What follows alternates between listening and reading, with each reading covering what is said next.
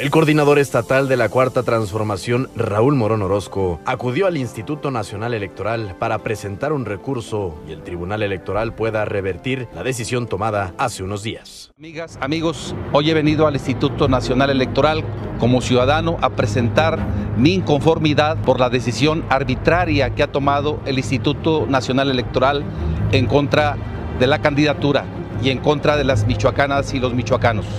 Estoy seguro que esta decisión va a ser revertida por el Tribunal Federal Electoral, que actuará seguramente con justicia y con razón. El defensor de la Cuarta Transformación se mostró orgulloso y agradecido por las diferentes muestras de apoyo de la militancia y simpatizantes en los municipios de Michoacán.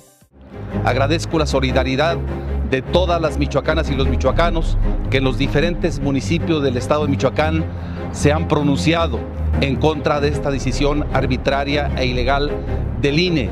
Y estoy seguro que el Tribunal Federal regresará a la candidatura.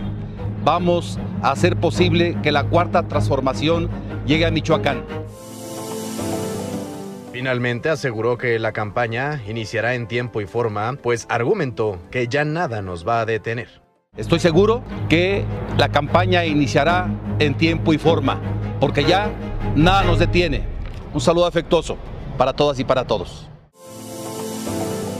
Esta es la quinta entrada del podcast Juntos haremos historia por Michoacán. Soy Fay Cortés.